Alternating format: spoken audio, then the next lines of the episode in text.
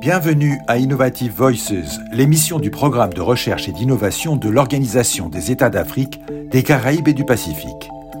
Son ambition est d'amplifier les voix des chercheurs et des innovateurs qui contribuent à construire un monde plus résilient et durable dans ces trois régions. Ingénieur agroéconomiste, Lionel Samnik est spécialiste de programme à l'Institut de la francophonie pour le développement durable, connu aussi sous le terme IFDD.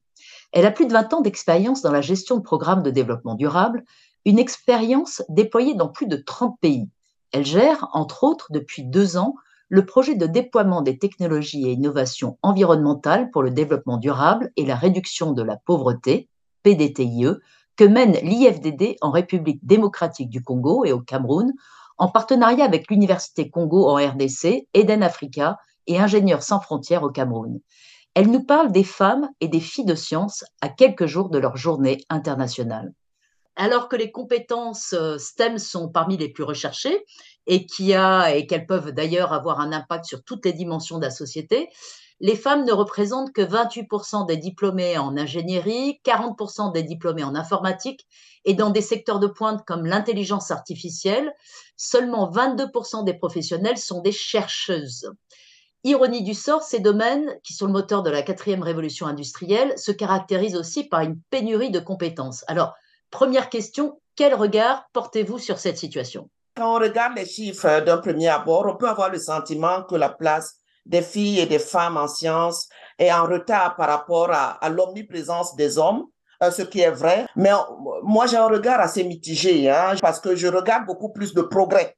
Euh, quand on regarde la place des femmes et des sciences il y a quelques décennies, on a la conviction qu'il y a quand même une évolution. Mais c'est pas parce qu'il y a une évolution qu'on devrait se sentir euh, content ou qu'on devrait être trop satisfait et trouver que le travail est achevé. Le travail n'est pas achevé. Et c'est pour cela qu'on regarde cette place des femmes en regardant beaucoup plus les difficultés qu'il faut relever. Et une des premières difficultés qu'il faut, qu'il faut relever, c'est le plafond de verre qu'on constate. Parce que la réalité est la suivante quand on voit la place des femmes dans les premiers cycles universitaires, que ce soit le premier ou le second cycle, les femmes sont significativement représentées. Dans certains pays même, elles dépassent l'égalité, la parité. Mais dès qu'on arrive au niveau doctoral, il y a une chute euh, euh, euh, dramatique qui se passe à ce niveau-là. Pour quelles raisons, selon vous, principales Je n'ai pas des données, des études qui attestent de ma perception hein, de cette réduction, mais je peux vous donner des éléments qui sont beaucoup plus comme un ressenti. Moi, je pense que le poids des charges familiales joue un énorme rôle dans cette situation. Pourquoi? Parce que le plus souvent, quand on regarde la tranche d'âge, des femmes en sciences qui, qui sont au niveau du premier cycle, du, second cycle, on a le plus souvent des femmes qui ne sont pas dans les familles, elles ne sont pas encore mariées, elles sont encore des enfants dans les familles le plus souvent elles sont plus engagées dans les études. Mais dès qu'elles atteignent l'âge où elles entrent dans les familles, où elles, euh, elles, endossent les charges familiales, les données euh, chutent. Et je me dis qu'il y a certainement une corrélation entre la vie familiale des femmes et le déclin de leur engagement, aussi bien dans les études que euh, dans les filières scientifiques. Et je vais vous prendre un autre exemple qui n'est pas dans les sciences et qui est même dans l'implication des femmes dans la formation continue. Nous, à l'Institut de la francophonie pour le développement durable, nous avons une offre de formation continue euh, dans les domaines de l'environnement et du développement durable et qui sont accessibles à tous. Quand on regarde les statistiques euh, pour les jeunes de moins de 25 ans, le nombre de femmes est assez important. Mais dès qu'on on, dépasse l'âge de 25 ans, euh, le nombre descend significatif. Et, mais quand ils arrivent même à 40 ans, le nombre est même complètement négligeable. Et on s'est dit, que certainement, il y a également la charge des familles qui fait en sorte que les femmes n'ont peut-être plus le temps euh, euh, de s'adonner aux études, d'améliorer leurs compétences, de se renouveler et d'améliorer leur pratique professionnelle. Mais vous parliez de, de, de, de, changements quand même positifs que vous avez pu observer ces derniers temps. Est-ce que vous les avez observés sur le terrain? Et si oui, est-ce que vous pouvez donner des petits exemples? Un, euh, oui, je, un autre regard positif que je peux avoir, c'est par exemple euh, le complexe. Je trouve que euh, le complexe est nettement derrière nous. Hein. À l'époque, on avait tendance à orienter forcément les femmes vers les métiers qui étaient des métiers de femmes. Les préjugés sociaux faisaient en sorte que les femmes avaient très peur de s'engager dans les domaines scientifiques. Elles étaient beaucoup plus dans les, les domaines littéraires et même quand c'était les sciences, c'était forcément des sciences douces, les sciences de la vie.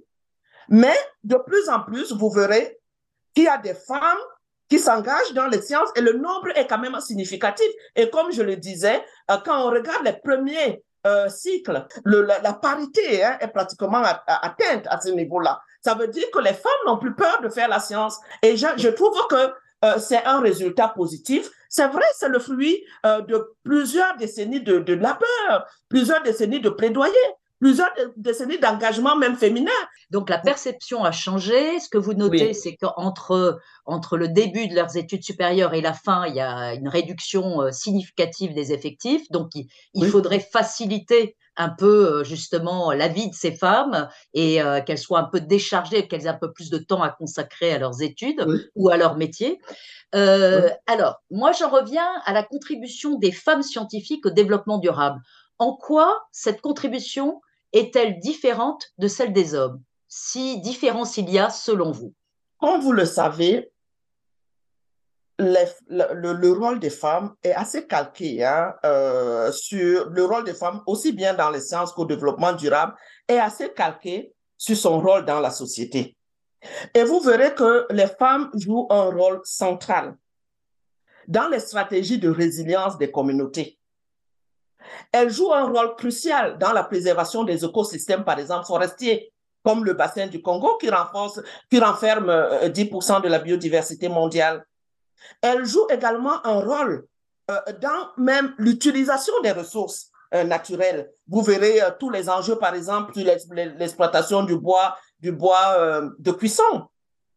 Et elles sont en même temps les premières victimes de la dégradation des terres qui affectent leur capacité de production pour leur, pour leur communauté. Vous verrez par exemple que l'agriculture familiale est énormément pratiquée par les femmes, alors que ah, les hommes, euh, eux, pratiquent l'agriculture de rente. Et vous verrez par exemple que l'utilisation des ressources naturelles pour l'alimentation des familles, des, des, familles est beaucoup plus portée par les femmes. Et parce qu'elles ont ce vécu, parce qu'elles ont ces responsabilités, leur pratique professionnelle en décline également. Et c'est la mhm. raison pour laquelle les femmes apportent une diversité de perspectives. Mais il y a également euh, la responsabilité sociétale, la responsabilité sociale. Les femmes sont les plus affectées par les problèmes liés à l'environnement et au développement durable. Les données montrent que lorsqu'il y a, par exemple, euh, des catastrophes naturelles, des inondations, les femmes sont les plus affectées parce que c'est elles qui restent souvent dans les, villages. C'est euh, pour pouvoir entretenir leur famille. Le plus souvent, les hommes euh, y vont pour pouvoir chercher de l'argent dans des, dans des zones qui sont par plus souvent moins euh, vulnérables au changement climatique, dont les, les données des, des, catastrophes naturelles montrent que les femmes et les enfants sont souvent les plus nombreux dans les victimes des catastrophes naturelles. Donc, cette responsabilité sociale-là fait en sorte qu'elles ont un autre regard par rapport à la préservation de l'environnement et par rapport au, à, l'impact des changements climatiques sur leur vie. Et le rôle qu'elles occupent dans la société, notamment en termes d'éducation, euh, quand on voit l'éducation, on voit la transmission des connaissances, on voit la bienveillance, la cohésion sociale, la solidarité, la transmission de la culture, y inclut le savoir-faire et les bonnes pratiques. Et je voudrais vous dire quelque chose euh, que j'ai remarqué dans le cadre de, euh, de la mise en œuvre du PDTIE, c'est que, euh, comme vous le savez, il y a des femmes et, de, jeunes femmes, de jeunes filles, euh, de jeunes garçons qui ont été bénéficiaires de, subventions pour développer des innovations. Mm-hmm. Mais j'ai remarqué quelque chose de particulier, c'est que les innovations portées par les femmes avaient un lien très étroit avec la résolution des problèmes du quotidien. Tandis que les hommes sont souvent plus enclins à travailler sur l'amélioration des process sur l'amélioration de la science fondamentale. Les deux sciences sont utiles, mais elles sont complémentaires. C'est la raison pour laquelle on a besoin aussi bien des femmes et des hommes pour apporter la plus-value des deux façons de faire la science et, des deux façons de pratiquer la science. Alors ça, c'est très, très intéressant. Et justement, comment dans le cadre du PDTIE, donc le projet que vous menez et que vous coordonnez en RDC au Cameroun, comment euh, vous mettez en place des actions concrètes pour obtenir une plus grande participation des femmes à vos différentes actions Nous avons, euh, le PDTE a trois axes d'intervention qui ciblent les jeunes et notamment les jeunes filles. Le premier axe d'intervention, c'est l'éducation et la formation. Et dans l'éducation et la formation, nous avons deux piliers. Un pilier, c'est les formations en ligne qui est pour que la, la, connaissance soit accessible à tous. Et le deuxième pilier, qui est un peu plus élitiste, je peux dire, c'est la formation présentielle pour accompagner la mise en pratique d'un nombre de jeunes ayant un potentiel assez élevé pour la mise en application des connaissances. Et l'autre pilier, c'est l'innovation que euh, l'Institut soutient. Dans le cadre de la formation en ligne, comme vous l'entendez, c'est une formation en ligne, donc c'est une formation qui n'exclut personne, y inclut les femmes et les jeunes. Nous l'ouvrons, nous incitons, nous, euh, le plus souvent, nous mettons en avant les femmes qui ont bénéficié des formations en ligne. Mais le résultat n'est pas encore satisfaisant parce que euh, malgré ces efforts-là, nous sommes encore au quart de, la participation féminine. Dans les deux années de mise en œuvre, nous avons formé 36 000 jeunes de tous les pays ACP, mais euh, dans les 36 000 jeunes, nous avons formé 26% de femmes. Donc, le, ce ratio n'est pas encore satisfaisant pour nous. Comme je vous le disais, c'est que les femmes, à un moment donné, quand elles entrent dans la vie euh, euh, active, elles sont moins engagées dans la formation continue parce qu'elles ont des charges familiales qui sont assez élevées. Maintenant, quand nous arrivons au niveau de la formation pratique, au niveau de la formation pratique, qui est la suite des formations euh, en ligne. La difficulté, c'est que comme les femmes n'ont pas suivi la formation pratique qui est ouverte à tous, elles sont moins nombreuses pour pouvoir participer à la formation euh, pratique. Le chiffre est insignifiant pour la déclinaison des formations pratiques réalisées par l'Institut. Mais la bonne nouvelle est la suivante. Nous avons des partenaires de mise en œuvre et nous avons également des projets tiers qui développent également des formations. Et c'est là où nous avons un taux de représentation féminine assez élevé parce que nos partenaires de terrain qui connaissent, euh, qui sont implantés dans les universités, qui sont implantés dans euh, les centres de recherche, mettent en place des dispositions d'incitation de, de, euh, à la participation des femmes à, à, aux formations. Et l'autre intérêt, c'est également que, comme je vous le disais, comme ce sont des formations qui sont réalisées le plus souvent en milieu universitaire, notamment dans les deux premiers cycles universitaires, les femmes sont plus présentes. Et parce qu'elles sont plus présentes, elles participent plus aux formations. Depuis le début du projet, nous avons réalisé euh, une quarantaine de sessions de formation. Quand je dis nous, ça veut dire y inclut tout le dispositif institutionnel autour du PDTIE qui nous a permis de former en présentiel 1269 jeunes et parmi les 1269 jeunes, nous avons eu 408 euh, jeunes filles, dont représentant environ 32% de mhm. jeunes, donc en utilisant euh, la mobilisation de proximité.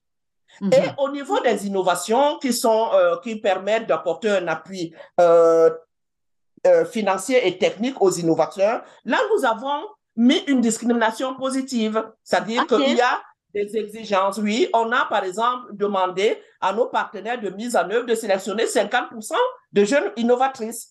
Et euh, les résultats sont quand même assez satisfaisants parce que dans les 52 innovations que nous soutenons jusqu'à présent, euh, nous avons à l'intérieur 24 femmes innovatrices. Donc presque la moitié.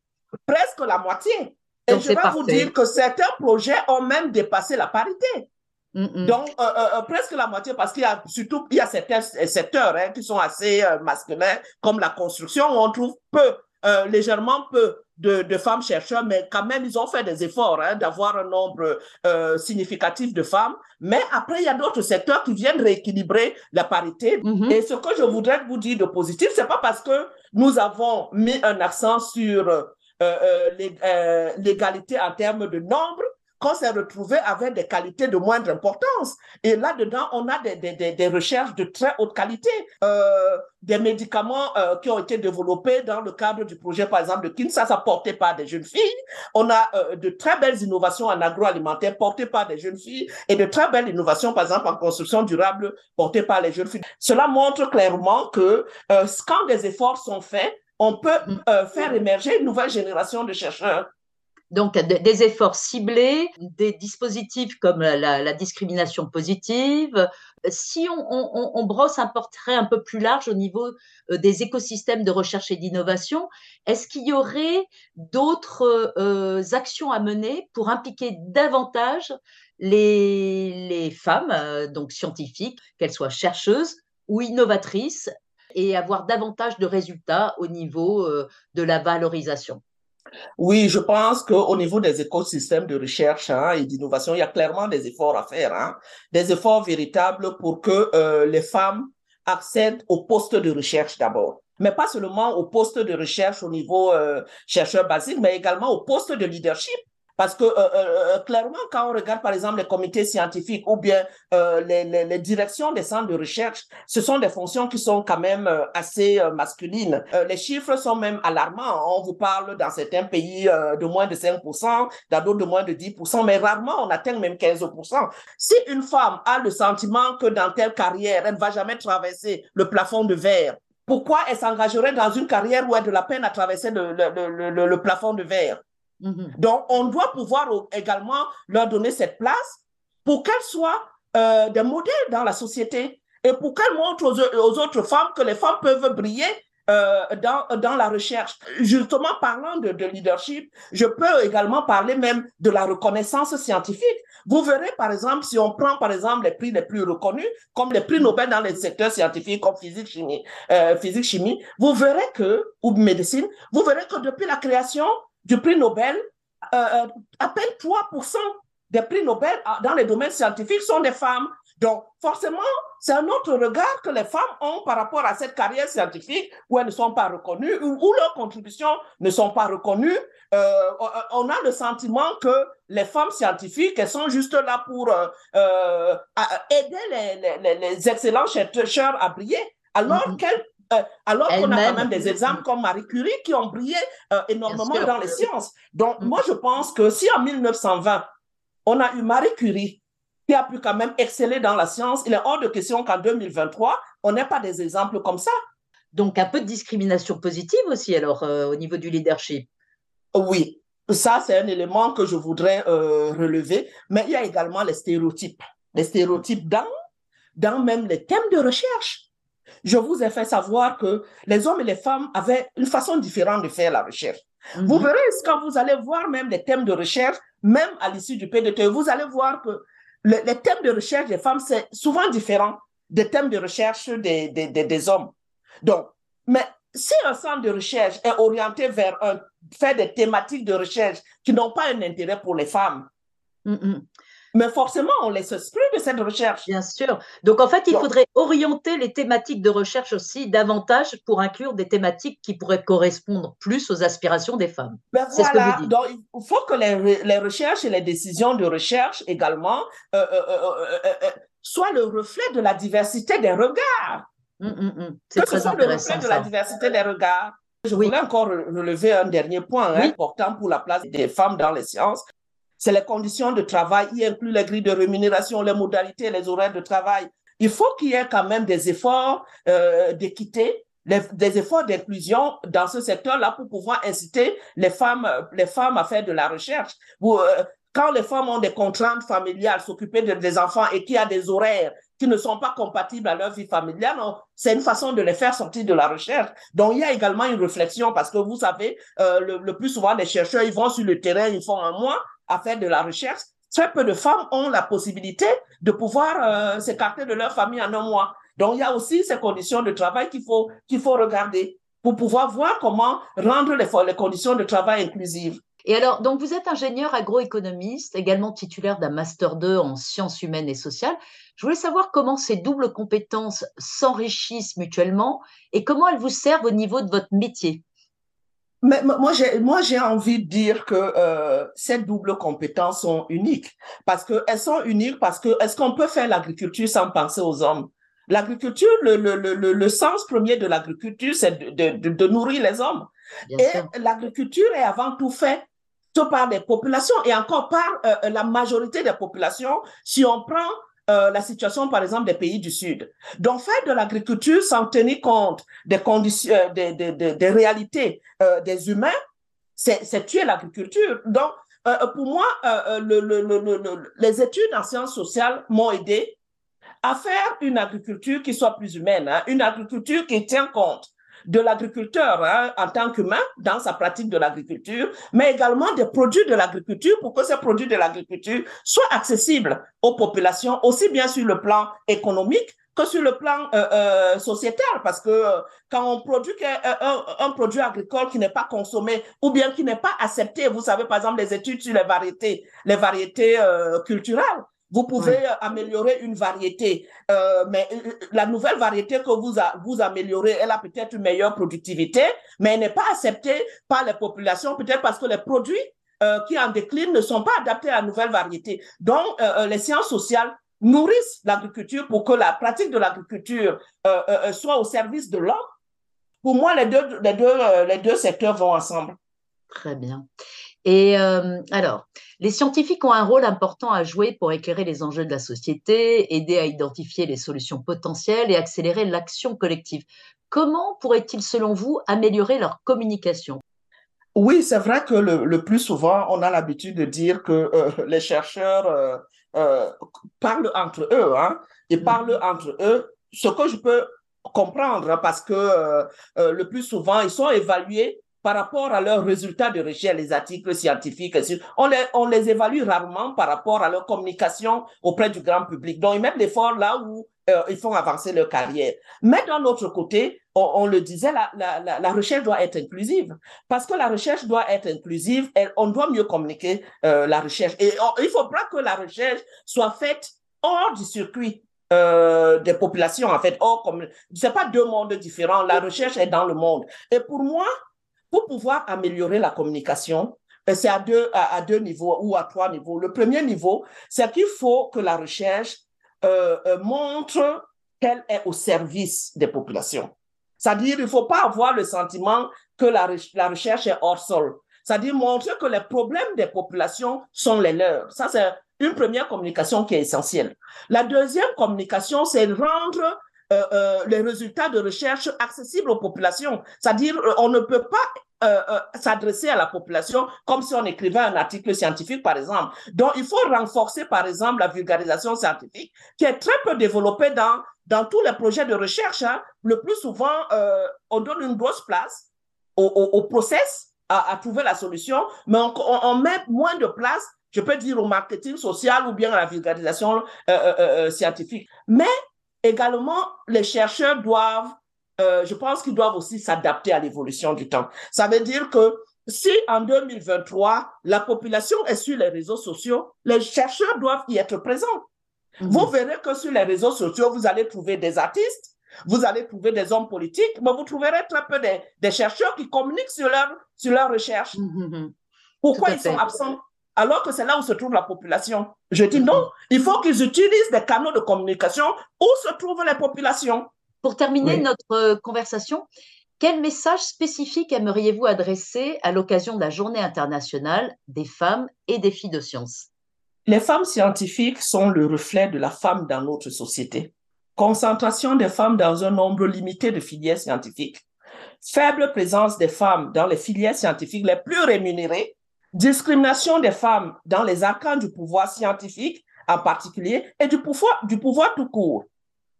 Cela semble être la définition de la place réservée aux femmes dans notre société. Disons-le avec honnêteté. L'on peut même avoir le sentiment que la production, dans certains domaines scientifiques, est synonyme de masculinité. Nous devons tirer les leçons d'un passé récent, mais un passé encore présent, notamment la récente pandémie sanitaire et les changements climatiques qui nous, qui nous absorbent pour savoir que nous sommes tous embarqués dans le même bateau.